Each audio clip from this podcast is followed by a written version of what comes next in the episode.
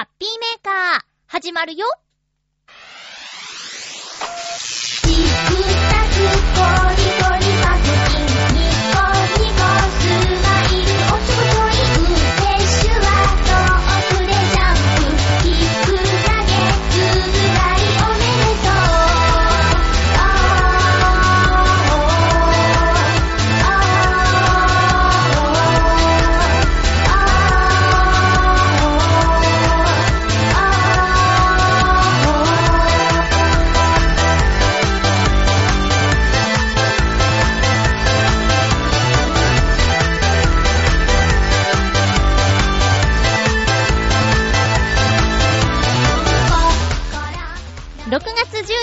まゆちょのハッピーメーカー。この番組は、ハッピーな時間を一緒に過ごしましょうというコンセプトのもと、ちょあへよ .com のサポートでお届けしております。すんごい雨の月曜日です。ハッピーメーカー今日も1時間よろしくお願いします。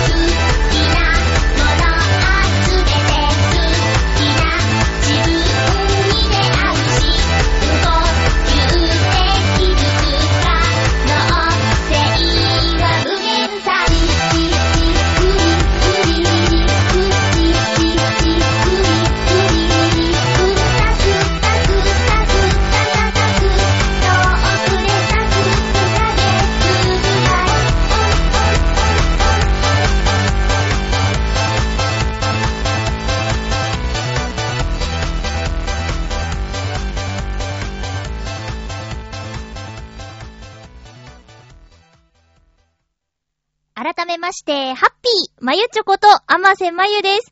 収録しているのが月曜日なんでね、配信は火曜0時なんですけど、この月曜日収録しているこの日、めっちゃ雨降っててね。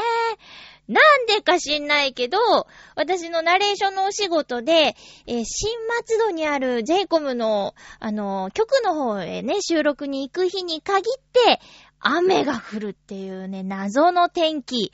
このせいで、私、その j コムの局の中では、アマさん、雨女なんじゃないの？って言われちゃってます。雨女とか雨男とか言われると、ちょっとショックだよね。なんか、なんかショックなんだよね。やっぱり雨って足元濡れちゃうし、うん、荷物が多いと、ね、いろいろと不便もあって、身動きが取りづらくなるし、まあ、恵みの雨っていうね、言い方もできるんですけど、大体嫌われてしまうものだから、私のせいで雨が降るって言われたらなんか、すごく悲しいわけですよ。ただもう関東地方、全国的にそうなのかな水不足が心配されていますよね。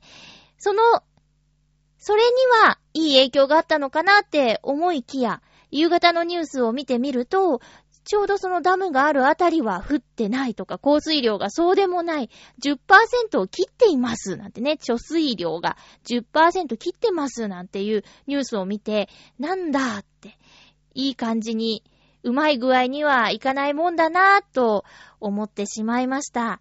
けど私の住んでいる町浦安ではもう朝土砂降りで、月曜日の初っ端からこんな雨が降ったら、お仕事これから一週間頑張るぞっていう方には、がっくり来ちゃう雨ですよね。満員電車で傘を、ね、濡れた傘を持って、それがちょっと足に触れちゃったりなんかしたり、あとね、滴る水がレインブーツの中にツツーって入ってきちゃったりなんかしちゃったりしたらもう本当にげんなりしてしまいますよね。私がもし、その朝、えー9時5時で働くようなお仕事をしていたら、うーん、理想はね、理想は、うーんと、満、満タンで、どうしようもなくなる前の時間に出かけて、会社が空いていれば会社でちょっと朝活したりとかできたらなとかね。あと、まあ、マックとか、100円でコーヒー飲みながらとかいう時間に過ごしたいなと思うぐらい、たまに乗るあの満員電車がね、悲惨なんですよ。ねえ、毎日それに乗って通勤している皆さん本当にお疲れ様です。私は声の仕事がしたくて夜勤のお仕事をしているんですけど、その通勤が嫌で、混雑が嫌で流れに逆らう時間帯で働いてるんだっていうおいちゃんもいて、なるほどってそう思いたくなるぐらいに大変な混雑だこりゃって思いました。たまーに平日の朝10時からの声のお仕事があったりすると混んでいる電車に乗るんですけど、本当に大変だもんね。帰りもまたね、帰りはさ、お酒の匂いがさらに加わって、なかなかにしんどい空間だよね。匂いって、いい匂いもたくさんあるんですけど、しんどい匂いも結構あるよね。私あの、お掃除のお仕事をね、まあさっきも言ったんですけど、夜勤でやっているんですよ。で、夜の時間帯ってお客さんが入ってない分、メンテナンスに当てることも多くって、そうなると補修工事なんていうのも一緒に入ってきたりするんですよ。お掃除はまあ、えっと、最後の優先順位なんで、もし工事が入っていたら工事の方を優先させなきゃいけないんですよね。で、この間はね、屋内で、ひび割れかなんかの床面補修っていうのがあってね。で、ここで使った、なんていうか素材が、シンナーじゃないし、なんかもう本当にきつい、ツーンって、ツーンって鼻をつくような匂いがするもので、乾くまでこのままでお願いしますって言われて、で、その中でできる範囲でお掃除をしなきゃいけない。で、蒸し暑い匂いある、大変みたいなね、そんなことがありました。あの、換気扇をね、すぐに回せる状況じゃなかったんですよね。その換気扇チェックもするから止めてくださいみたいなのが来たり、本当にあの日は間が悪かったんですけど、とにかくまあね、夏になると、汗、問題、大衆問題とかね、いろいろありますよね。えー、湿度が上がって部屋がなんとなく臭い気がするとか、いろいろいろいろあるけど、芳香剤を置くとしたら、うーん、できるだけ無臭のものを置きたいタイプです。なんとなく、その、排水口の匂いを消すために、お花の匂いをぶつけても良くない気がして、えー、無臭効果でやるやつが好みですね。で、その上にアロマを炊くとか。そっちのがいいかな。とりあえず消す方がいいかな。いやーね、あのー、不快な匂いじゃないはずなのに、量を間違えると不快になっちゃうナンバーワンが香水だと思うんですけど、その汗の匂いとかを隠したいがためなのかな？女性がね、最近特に濃いめですよね。それもしんどいんですよね。おじちゃんの香水も、まあまあしんどいんですけど、女性のあの甘いのの強いのも空腹には応えませんか？ねえ、なんでも適度がいいのですよ。私は香水とかつけないんですけど、あのー、一つだけ持ってて、ただまあ10年以上前にいただいたもので、香水って、そんなに置いとくと最初の香りとはだいぶ変わっているらしいですね。なんか、蒸発っていうか、少しずつでも蒸発してしまって、濃度が濃くなっちゃってとか。で、この間ね、あの、男の子のお友達と遊びに行った時に、匂いがしたんですよ。で、あれ香水つけてる？って。あ、つけてるって言うからね。うん、濃いめだねって言ったらね、あ、これ、親父にもらったものであの、成人ぐらいの親父にもらったものでって、君今いくつだってね。それも10年以上前にお父さんからもらった、結構いいものみたい。君ももう大人なんだから、えー、香水の一つや二つ持ってたらどうだいってお父さんにもらったらしいんですけど、まあ、ね、思い出の品は思い出の品として実用的かどうかは、また別問題ですね。それが好きっていう人もいるかもしれないけど、私にはちょっと合わなかったかもしれません。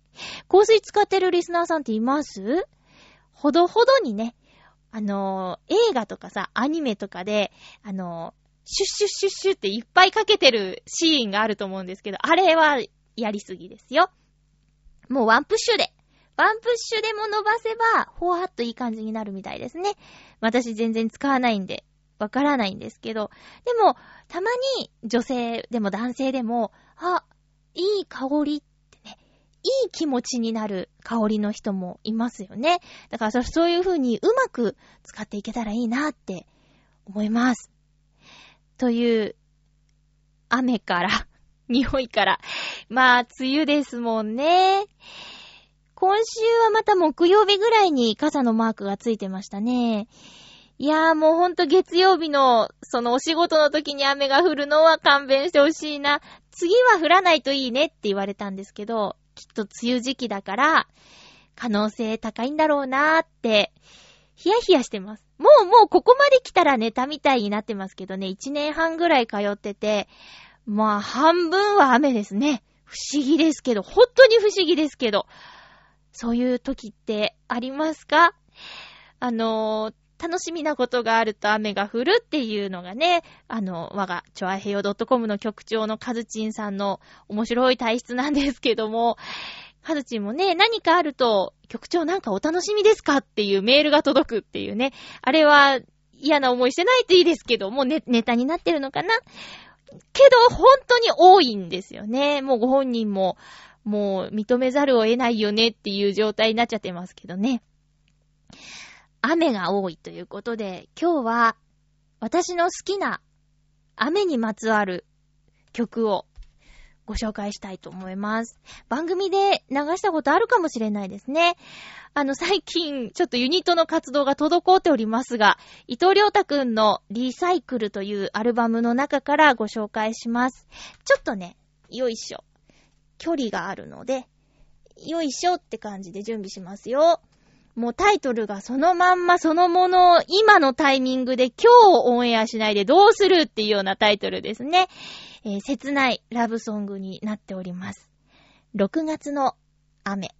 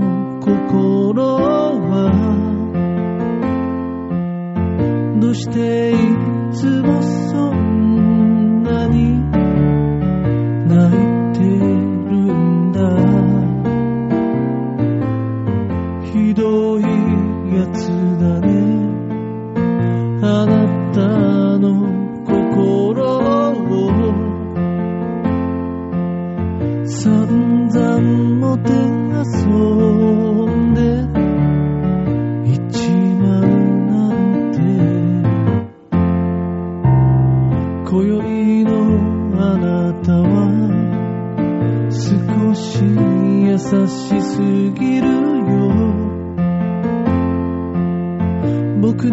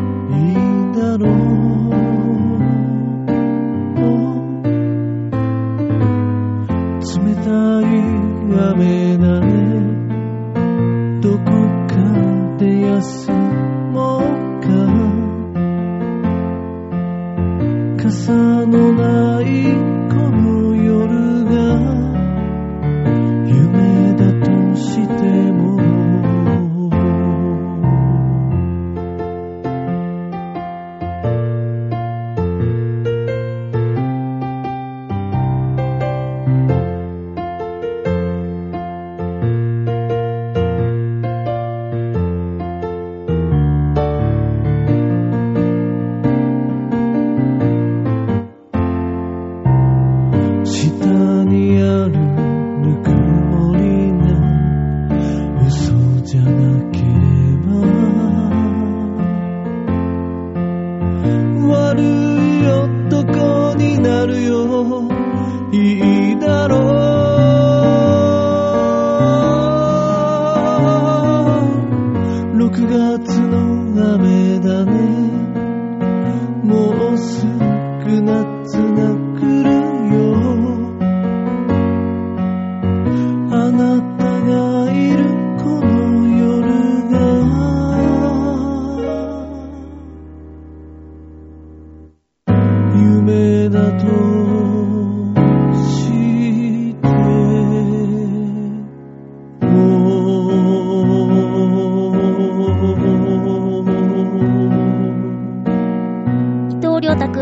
ムリサイクルから6月の雨でした。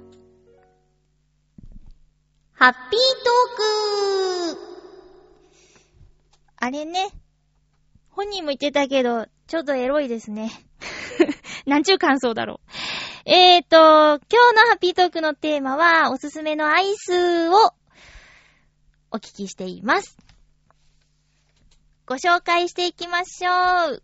今回も、すごくお久しぶりの方からメールいただいています。嬉しいなぁハッピーネーム、大空と大地の中でさんです。まゆっちょ皆様、ハッピー、ハッピー、ご無沙汰しています。北海道の大空、改め、大空と大地の中でです。はい。大空さんが名前を変えたんですね。ちょっと寂しい気もしますけども。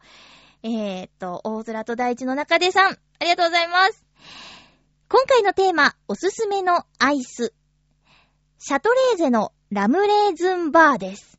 ラム酒入りアイスにラムレーズンが散りばめられていて、ホワイトチョコで包んでいます。香ばしいので、ラムレーズンが好きな方におすすめです。1本68円過去税込みです。安い。もう一つは同じシャトレーゼの北海道バターソフトです。へえ、アイスに北海道産発酵バターとフレッシュクリームを使っており、濃厚なバターアイスです。こちらは1本151円です。おー、なんか倍ぐらいになった。両方とも美味しいので、絶対おすすめします。ただし、浦安市内に店舗がないので、船橋や市川に行かなければありません。詳細はシャトレー、シャトレーゼ、ホームページでご確認ください。大空と大地の中でさん、ありがとうございます。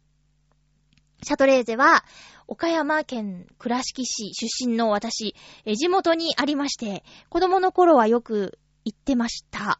あのー、袋にいっぱい入っているアイスが、売ってて、あのー、ちょっとね、コンビニやスーパーで一個一個買うよりはお得なんですよね。っていう理由で言ってた気がするんですけど、一個売りもしてるっぽいね、今見るとね。あの、バターアイスっていうのを多分食べたことがないなーって。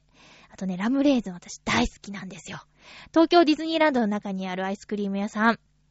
でね、取り扱っているラムレーズンが大好きで、ただまあ季節によって内容が変わるらしいんですよ、どうやら。で、夏はないのかな？冬だけなのかな？けどさ、冬アイスってちょっと厳しいじゃん。屋外でね、ディズニーで遊ぼうって言って、寒いのにアイスって、なかなか挑戦できない。もう、それは、期間の切り替わるギリギリの暖かい時期になってアイス食べようかなっていう時に、あ、ラムレーズンがあるっていう感じで食べるんですけど、すごく濃厚っていうか。で、お酒感はあまりなくて、でも、ラムレーズンなんですよね。で、これ好きなんですよ。で、なになにこのシャトレーゼのラムレーズンバーは、ホワイトチョコでくるんでるの？たまらんですね。船橋や市川にはあるっぽいということで、見つけたら行ってみたいですね。もうもう店頭で食べたい。持って帰るのはちょっとね、距離があるので。はぁ、ありがとうございます。両方食べたい。多分ね、記憶が間違ってなければ小ぶりなはずなんですよ。だからいけると思うんだよね、二つ。もちろん、両方食べたいなと思っております。えーっと、大空さんが、大空と大地の中でさんになったんですね。大地の中でさんと大空さんの二人一組ってわけじゃないですよね。どういう心境の変化でしょうか？なんで名前変えたの？えー、いいんですけど。これからもよろしくお願いします。大空と大地の中でさん。これ長いですね。略したりとかはできなそうですね。ソラチさんとかじゃダメですよね。えー、大空と大地の中でさんありがとうございました。続きまして、テーマにいただいているのはハッピーネーム。七星さん、ありがとうございます。まゆちょハッピー、ハッピー？好きなアイス。はい。ここは、ピノを押しておきます。ピノ超有名ですね。めっちゃ美味しいよね。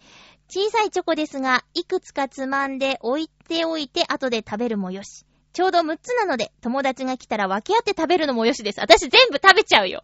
6個はちょっと分けるとか無理ですね。普通にバニラもいいですけど、抹茶味を食べたことない。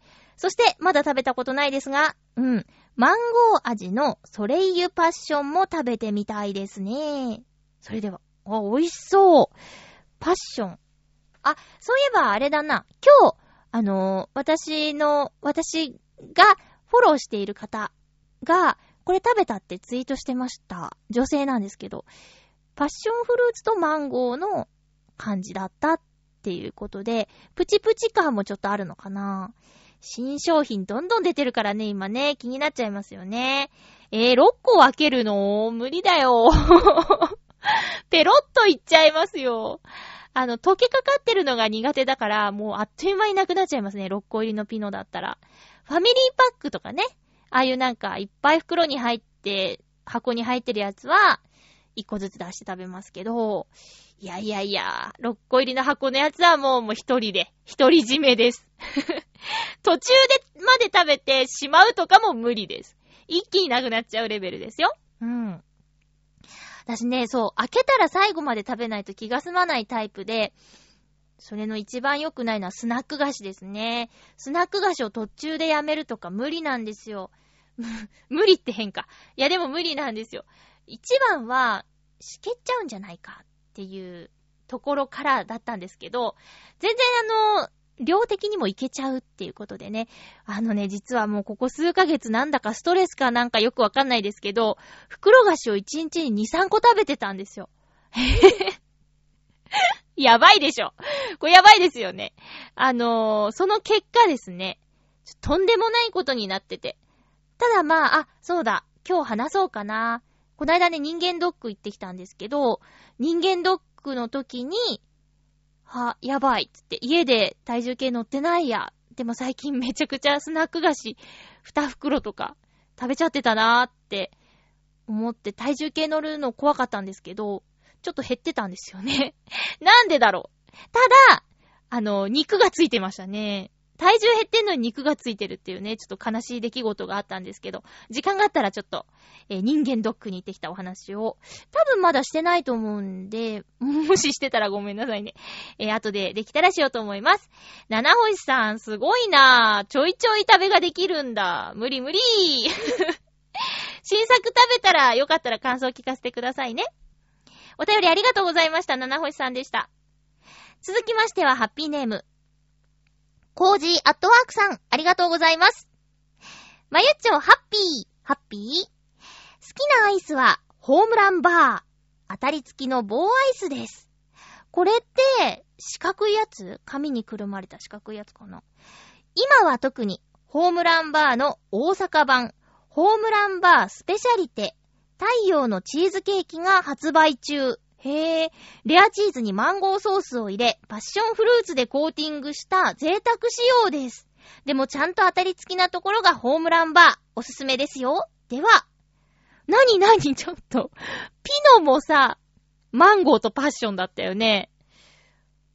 マンゴーとパッション来てますね。なんだろう。すごい偶然なんだけど。ね。ホームランバーもパッションフルーツでコーティング、レアチーズにマンゴーソース。へー。あのー、私の知ってる子がね、マンゴーアレルギーの子がいてね、かわいそうに。ジュースとかちょっとしたものでも怖くて無理って言ってるんで、こういうの辺ダメですね。私はアレルギー多分ない。今までそれでどうこうなったことってないな。な、なんか別にね、マンゴーに限らず。他のものでも食べ物でアレルギー反応が出たことはないかな。あの、一度、どっかのパスタ屋さんで、壁も、テーブルも、椅子も全部、何かしかの木で作られたところだったんですけど、そこに行った日の夜からジンマシみたいなの出たことがあるから、あれだけちょっとアレルギーなのかもしれないね。別に食べたり、あの、したわけじゃないけども、それかま別の要因があったのかもね。それ以降ないから。あの時はでも皮膚科沙汰になってね、病院行って薬もらって、そのブツブツ治したんですけど、まあそれ以降はないです。へー、ホームランバー、当たり付き。この贅沢版も、当たったらこの贅沢版をもらえるんかなどれくらいの割合で入ってんだろうね。私あんまり当たりとか出ないタイプなんですよね。買うと当たっちゃう友達とかいて、なんだろうあれ。引きが強いですね。なんだっけバオさんかなバオさんが番組で、あの、何かのイベントで、ファンの方にはたまらない T シャツが当たったけど、それは競馬場でのイベントで。でもその日馬が全然当たらなかったって言って、あの、違うとこで運を使っちゃったっっていう話してたけど、私はきっとどっか運貯めてるんだと思いますよ。気になるな、見つけたら食べてみようかな。コージーアットワークさん、ありがとうございました。続いてのお便り。ハッピーネーム、SG3000T さん、ありがとうございます。まゆっちょ、ハッピー、ハッピー？関東地方が梅雨入りしましたが、雨よりも暑い日が続いてますね。ほんとそう。だから今回、まとまった雨は、とても久しぶりでしたね。さて、おすすめのアイスですが、ファミリーマート限定のロータスビスケットアイスです。濃厚なバニラアイスに砕いたロータスビスケット、かっこベルギーのビスケットで輸入食品を扱っているお店で売っています。が、入っていて、中心にキャラメルソースが入っているアイスバーです。ビスケット入りのバニラとキャラメルソースの苦味のバランスがいいです。ただファミリーマートで数量限定なので買うのに苦労すると思います。それでは楽しい放送をありがとうございます。ファミリーマート。ファミリーマート近所に、あー、ない。まあ、一番近くにあるのはセブンイレブンかな？うん。ファミリーマートは、けど、何店舗か思い当たるところがあるぞ。気になりますね。店舗限定。ファミリーマート限定だし、数量限定。これは、急がないと。なんか最近、話題のアイスってすぐなくなっちゃいますよね。例えば、あの、ハーゲンダッツの和風のやつ2種類。あれさ、再販したのにまたなくなっちゃって。ねえ。売れるんだから作ればいいじゃんっていうのは今違うのかな？話題になって、また食べたいまた食べたいっていう熱が高まった時にドーンって出て、またすぐなくなって、次見かけたら絶対買うぞ絶対買うぞ絶対買うぞ来たドーンみたいなことかな。うまいことやりますよね。今度見つけたら絶対食べよう。また、その2回目も逃しちゃってね。ああいうのってさ、今いらないんだよねっていう時にあるんだよ。なんか出先で飲み物を買いに入ったコンビニで見つけちゃって、いや、だってハーゲンダッツ外で立ち食いしたくないじゃないですか。ねえ。だからやっぱ家の近所で買いたいわけですよ。お家でゆっくり食べたいから。だけど、そういうタイミングではなかなか見つけられなくてね、悲しい思いをするわけです。SG3000T さん、私キャラメルソース好きですよ。だからこれ気になるなビスケットも入ってるし、お腹いっぱいになりそうですね。見つけたら食べてみまーす。ありがとうございます。続きましては、ハッピーネーム、フクロウのキスさん、ありがとうございます。まゆちょさん皆様、ハッピー、ハッピー？今回のテーマ、おすすめの冷たいお菓子について。やはり私の場合は、ご当地のソフトクリームですね。うーん、続いてますね。単純にた、冷たいものを食べたいという趣旨からは外れますが、食べた瞬間だけではなく、いつまでも旅の思い出とともに記憶に残る味になるので、出かけた先で食べたことのないソフトクリームを見かけた時には食べてみることをお勧めします。とりあえず今回は、マシュー第一展望台のマシューブルーとアカンコのマリモソフトをおすすめしますので、ぜひこれらを食べに北海道旅行に行ってください。行きたいよ。行きたいけどさ。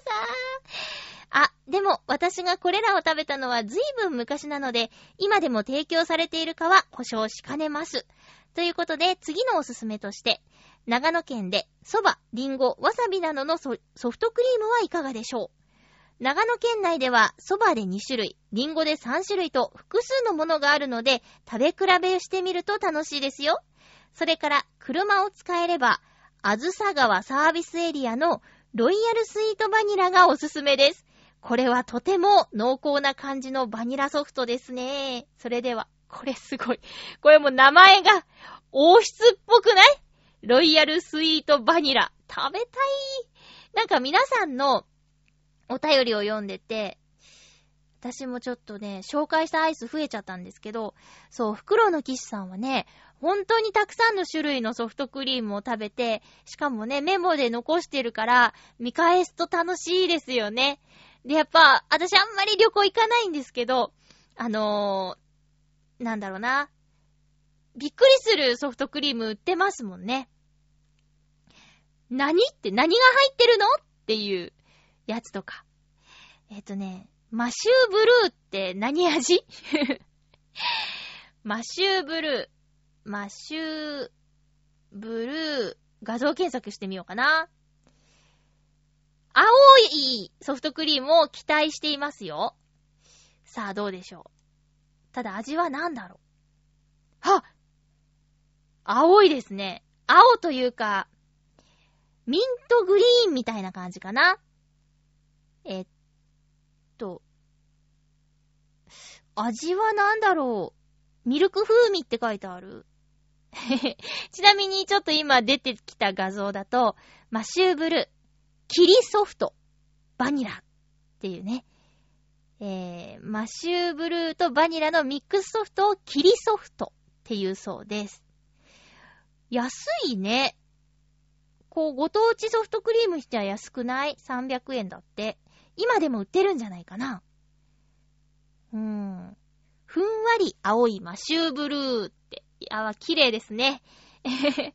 で、私の、そう、紹介したい、おすすめしたい、えー、っと、アイスなんですけど、ちょっと、えー、っとね、用意していたものじゃないやつを、一つ追加したい。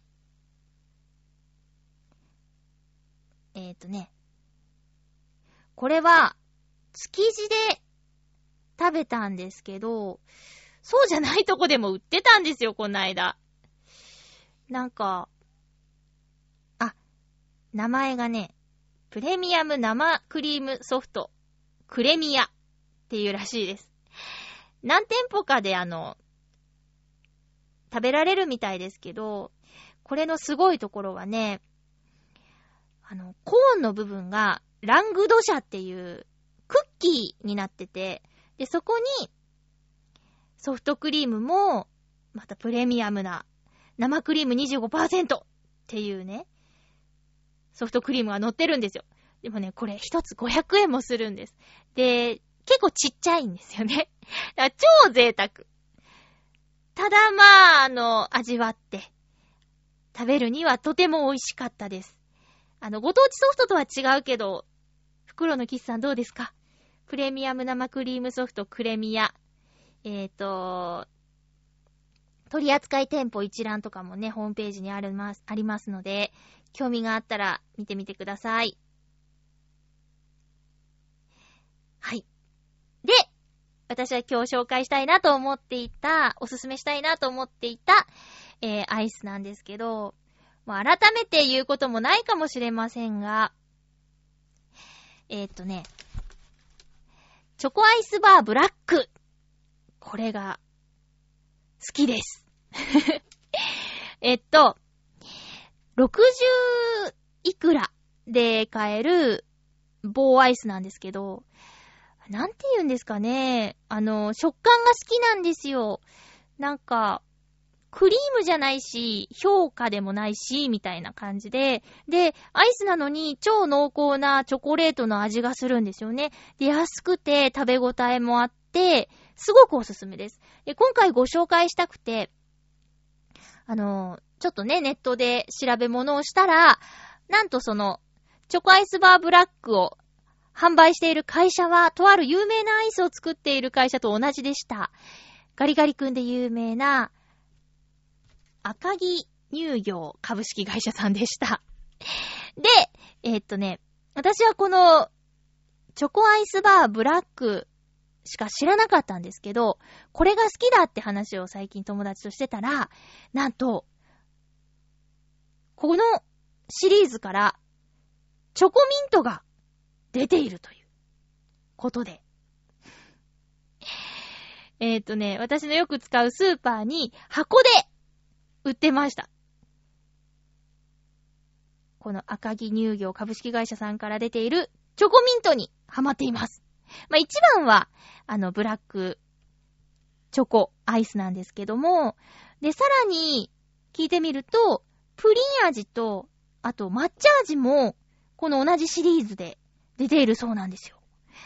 でね、これは本当におすすめなので、チョコミント嫌いじゃない方はぜひ、ぜひ。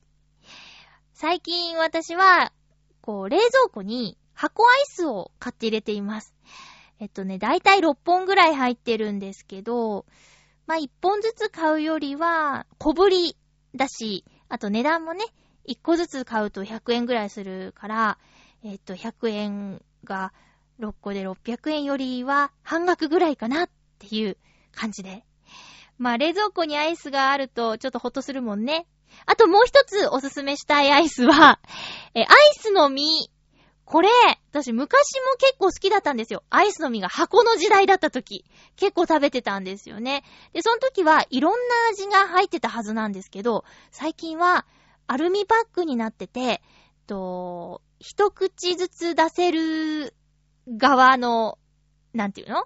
切り口と、と、いっぱいバラバラっと出せる切り口とって選べたりとか、なんか袋が進化していることと、あとね、味が全然昔と違って、果汁が、果汁の割合が増えてて、よりジューシーになってますね。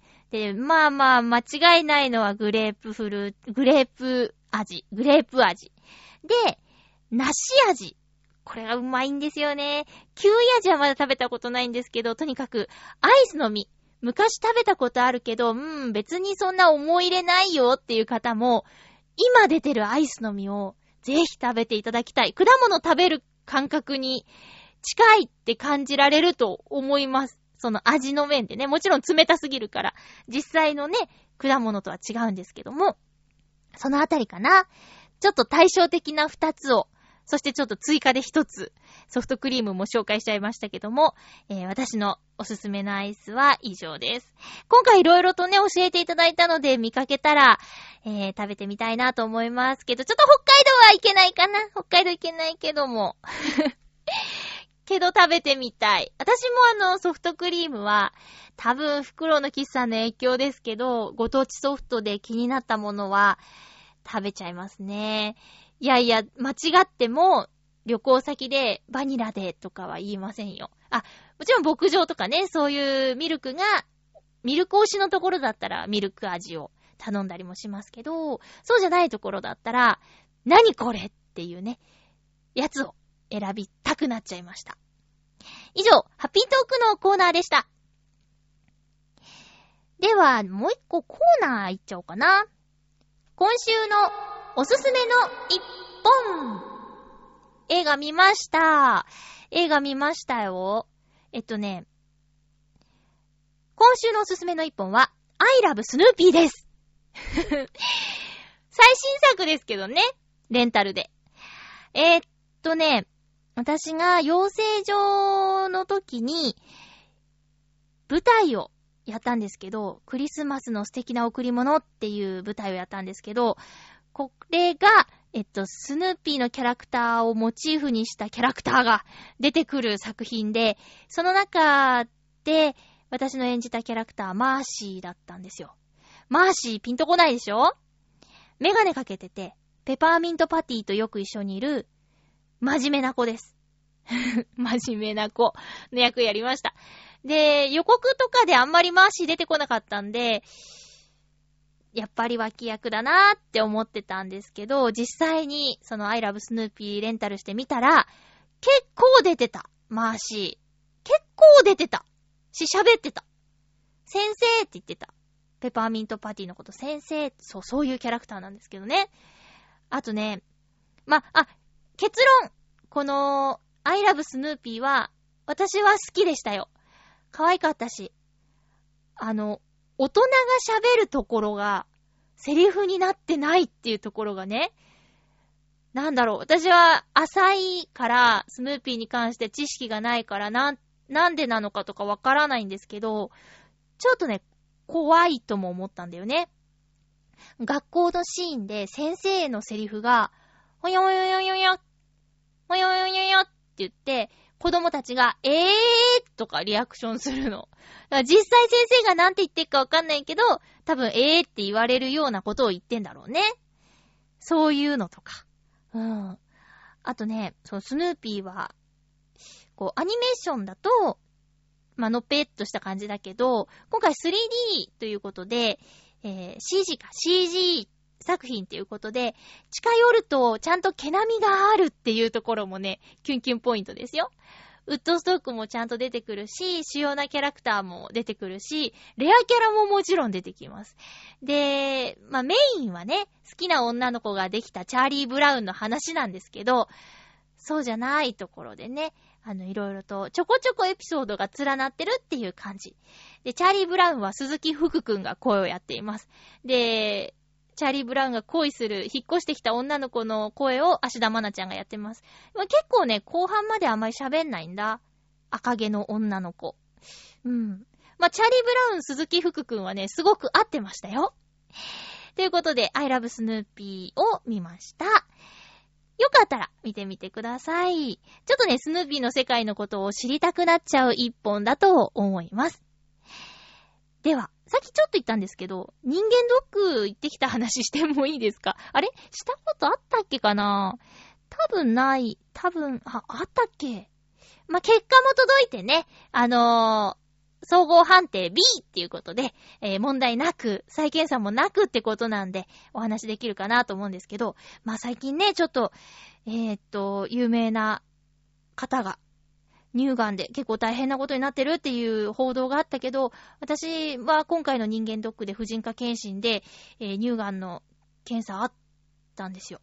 まあ、年に1回は受けてて、理想を言えばもう1回、年に2回は受けたいなと思っています。あの、浦安の市から、えっ、ー、と、婦人科検診の無料で受けられるハガキが届くんでね、それと人間ドックと併用して、年に2回は受けたいなって思ってるんですけど、あの、私の友人で、えー、看護師さんをやっている友人で、年2回乳がん検診受けていたのに乳がんが見つかってしまって、まあ、結構抗がん剤治療とかで大変だったっていう知り合いが、というかまあ同級生か。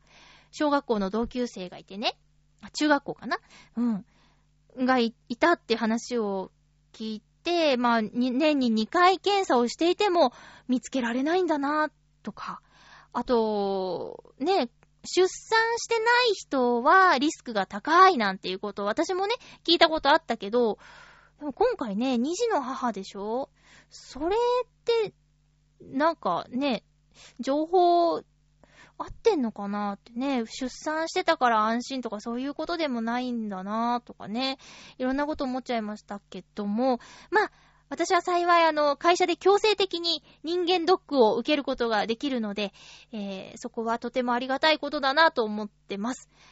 ただまあね、今回、特にお話ししたいのは、えー、人生初のバリウムを、えー、体験しました。バリウム検査ですね。バリウムを、検査のためにバリウムを初めて飲みました。これね、噂には聞いてたけどね、なかなかしんどかったですね。えー、去年の人間ドックでは、胃カメラをしたんですけど、胃カメラがもうこれもう殺されるっていうぐらいに苦しくてしんどかったんで、えー、っと、選べるんですよ。胃カメラかバリウムか。で、今年はちょっとじゃあバリウムにしとこうかな。怖いし、カメラと思って、バリウム。バリウムも怖かったんですけどね。ゲップしちゃいけないとか、ぐるぐる回るよとか、そんな話を聞きながら行ったんですけど、飲んだことある人の方が多いかなリスナーさん世代はね。えっ、と、まず、待合室に入って、まあ、ぐるぐるいろいろ検査して、行き着く先は、みたいな感じでバリウムのところに行って待合室があってそこに座ってたら呼ばれるんですけど、えっ、ー、と、まずね、検査台に乗せられたんですよ。で、私何にも知らないから、え、あれ？まだバリウム飲んでないですけどって言っちゃったの。そしたらあれね、飲みながら進めるんですね。いやー、恥ずかしかったなー。若い技師さんだったんだけど、あ、いや、これからなんで、みたいな感じで空気変になっちゃって、あ、ごめんなさい、初めてなもんでって言って、進めました。発泡剤っていうのを飲むんですけど、ラムネみたいなやつ？あれをね、口に入れて、で、少量のお水で流し込むんですけど、まあ飲む前に結構脅されましてね、飲むの失敗すると口中泡泡になって飲み込めなくなりますよって。だからなるべく奥の方に入れて、さっと水で流し込んでくださいねっ、え、え、え、え、え、え、え、大丈夫かな大丈夫かなってなって。で私もともと粉薬を飲むのが苦手で、未だに病院に行って、あのー、すいません、錠剤でいただきたいんですけどって言っちゃうタイプの人なんですよ。だからね、うわーって粉だこれ、粉飲めるかなーって思ったら、案の定ちょっと失敗しちゃったらしくって、まあ、喉の奥にはって入れたら、シュワーってなっちゃって、わ、もうブクブクしてるあーって、少量のお水をもらってたんで、それをはってやったんだけど、もうもうもうね、入り口からボボボーってなってて、大変だった。で、受け取ったバリウムは、結構量があって、ずしっとして、たなんかね、うわーと思って、あ、これ全部飲むのかなーって思ったら、じゃあ検査始めていきまーすって言って、まず一口二口ゆっくり飲んでくださいって。なんか、あ、はいっつって。あ、味はね、問題なかったっていうか、むしろ美味しかったな。何の味って言われると困っちゃうんだけど、薄いヨーグルトみたいな感じかな。うん。まあ、見た目と味がなんていうか、仲良しだったっていうか、あの見た目で別の味じゃちょっと、んってなってたけど、とろみのある白い液体がヨーグルトの味っていうのは、とても良かったと思います。で、ちょっとずつ飲んで、はい、ストップ、みたいな感じをしばらく続けて、一気に残りを全部飲んでください。ゆっくり全部飲んでくださいっていう、その、ゆっくり全部がね、量が多くって、人間ドックに来るまでには、夜からご飯食べない、お水も飲まない状態で、空腹にそれを入れるっていうんでね、かなりの重みがありました。で、ぐるぐるするよって聞いていたのは、私はてっきり、その、診察台が勝手に動くんだと思ってたんですよ。そしたらね、先生が、じゃあ右側に3回転してくださいっていうの。で、診察台の上で私は、あの、自ら、ぐるぐるぐる。で、今度反対に動いてくださいって言われて、もう自分で、よいしょ、よいしょって願いを打つ感じでやってました。あれ、思ってたのと違うって思って、もっとアトラクション的に、ぐるぐるぐるぐる回るんかと思ってました。もしかしたら最新の機械が入っている病院では、勝手に回るのかもしれないですよね。でも目が回っちゃったっていうか、私な、何してんだろう？これ何してんだろう？っていう感じになりましたね。で、終わって、じゃあ、口をすすいでくださいっていうのと、下剤を渡されて、あ、これが、例の、下剤ねって。ねえ。鏡のあるところでね、あの、口をゆすぎに行ったら、割とあの、牛乳ヒゲみたいについちゃってて恥ずかしかったですね。まあ無事に終わったし、結果トータルで考えたら、胃カメラよりずっとマシでしたね。うん。胃カメラはしんどかったからね。ということで、いろいろ人間ドック受けて、あ、そう、さっきさ、スナック菓子食べまくっちゃってたっていうお話したんですけど、あのー、腹囲を測るんですよ。ウエストではなく、おへその位置かなっていうかまあ、お腹の一番出っ張ってるところを測るっていう恐ろしい儀式が あってね。で、あれ、私ね、そんなことしてるつもりなかったんだけど、無意識になんか息を止めてたみたいで、若い女性のお医者さんに、はい、あ、力抜いてください力抜いてくださいって言って 何度も言われるっていうね。あれおかしいな。抜いてるはずなんですけど、みたいな。でもね、ほんと、あのー、びっくりするぐらいお腹が出ちゃってましたね。ちょっとこの夏は本気で、あの、これ毎年言ってる気がする。毎年言ってる気がしますけども、あー、あのね、これは大問題ですよ。とりあえずスナック菓子を食べることはやめました。当たり前です。あと、うちにある通販グッズの腹筋マシーンを急にやり始めましてね。それもまあまあ大事なことですよね。腹筋を鍛えるといいことがいっぱいあるみたいです。もちろん、お腹がへっこむことはもちろん、腰痛になりにくくなるとか、あとは、素敵に見えるとか。こないだね、なんだっけな、あの、やっぱり、体の線が細い人は服が何でも似合うよねっていう話になって、夏になって薄着になるでしょ？このコートを着てお腹周りを隠すとかができない季節になってくると、こう T シャツ1枚とジーンズで決まるような素敵な体型になりたいなと、やはり私に残っている女性の部分が、そういうわけですよ。出てるより平らな方がいいだろうと。平らより引っ込んでる方がいいだろう、割れてる方がいいだろうと。松岡まゆちゃんがモーニング娘。に入ったけども、何あの腹筋みたいな。そういうことでね。ちょっと頑張ってみようかな。せめて来年は、あの、息を止めないで福井を測ってもらえるようになっていたいなと思うわけです。多分私の判定 B は福井の測定値だと思います。それ以外は健康そのもので、あの、最後の問診の時もね、先生に褒められましたよ。酒も飲まない、タバコも吸わない。健康有料児ですねってね。うん。最近は、睡眠もなるべく取るようにしています。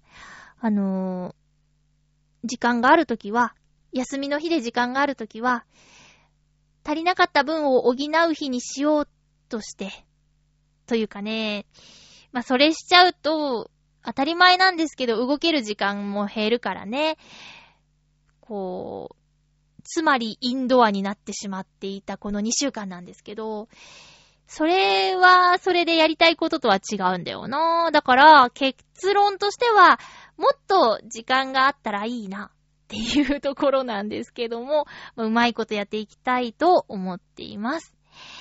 他にも喋りたいことがあったんですけど、その、最近ちょっとインドアだったせいで、ネットショッピングをね、何個かしちゃったんですよ。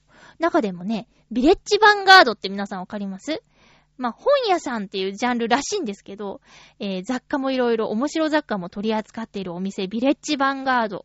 これのオンラインショップでですね、いろいろ面白いもの売ってるんですよ。で、そこで、えー、友達の誕生日プレゼントに一つ初めてポチッとしてしまいました。それは傘なんですけどね、傘の絵の部分が LED ライトが入っていて、あの、七色に光るっていう、夜道でも安心安全っていうやつをね、買っちゃいました。それはね、友達に傘を面白い傘を集めてる子がいて、これどうよって言ったら、いや、ぜひ欲しいっていうことで、それを選んだんですけどね。えー、実際使ってるところに遭遇してみたいものです。えー、ということで、そろそろお時間なんですけども、次回の予告をしたいと思います。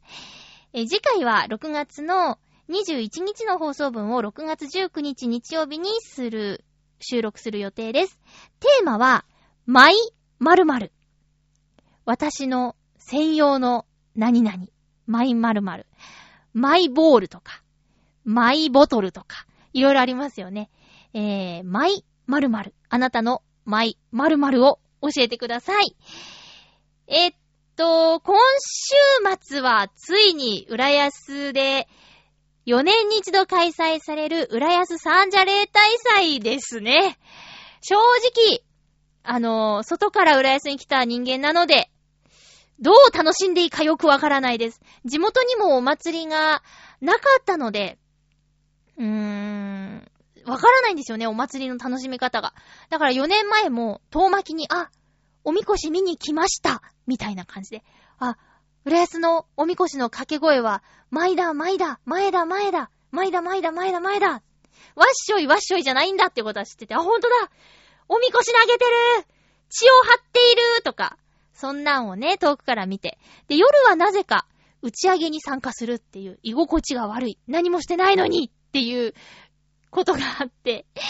で、今年もね、またその、4年に一度のお祭りがやってきますね。もうね、だいぶ前から浦安市では準備が進められていて、え、提灯で飾られていたりだとか、あと、お金をね、えー、寄付っていうのかな？した方、賛同者の方の名前がずらーっと並んでいる看板が設置されていたりだとか、とにかくお祭りムードがすごいんですよ。で、この間ね、ちょっと新浦安の方に住んでいる子に聞いたら、いや、浦安のお祭りって言ってもね、って新浦安の方は巨トンなんだよっていう感じの話も聞いたりとか、まあ、浦安の中でも元町がすごく盛り上がっています。えー、チラッとでも見に行けたらいいなって思いますけど、温度差は感じています。確かに。えー、興味のある方はぜひ見に来てみてください。浦安三社祭り。浦安三社例大祭あたりで検索をかければ、あ、浦安市のホームページにも載っているかもしれないですね。おみこしがこのあたりをだいたい何時頃通過しますっていうことが、えー、紹介されていますので、見に来たらいいと思います。迫力はすごくあるので、あと、子供みこしとかね、キャラクターがデザインされていたりして、可愛かったりしますのでね、えー、ぐるっと浦安でもロケに行くそうです。私はそれにナレーションを収録すると思います。あ、ぐるっと浦安といえば、えっと、11日から20日までの放送は、私、まゆっちょが、洋一郎さんと一緒に、浦安市共同博物館をぐるっとしています。見られるエリアの方はぜひ見てください。よろしくお願いいたします。お相手は、まゆちょこと、あませまゆでした。今週もありがとうございました。また来週、ハッピーな時間を一緒に過ごしましょうハッピー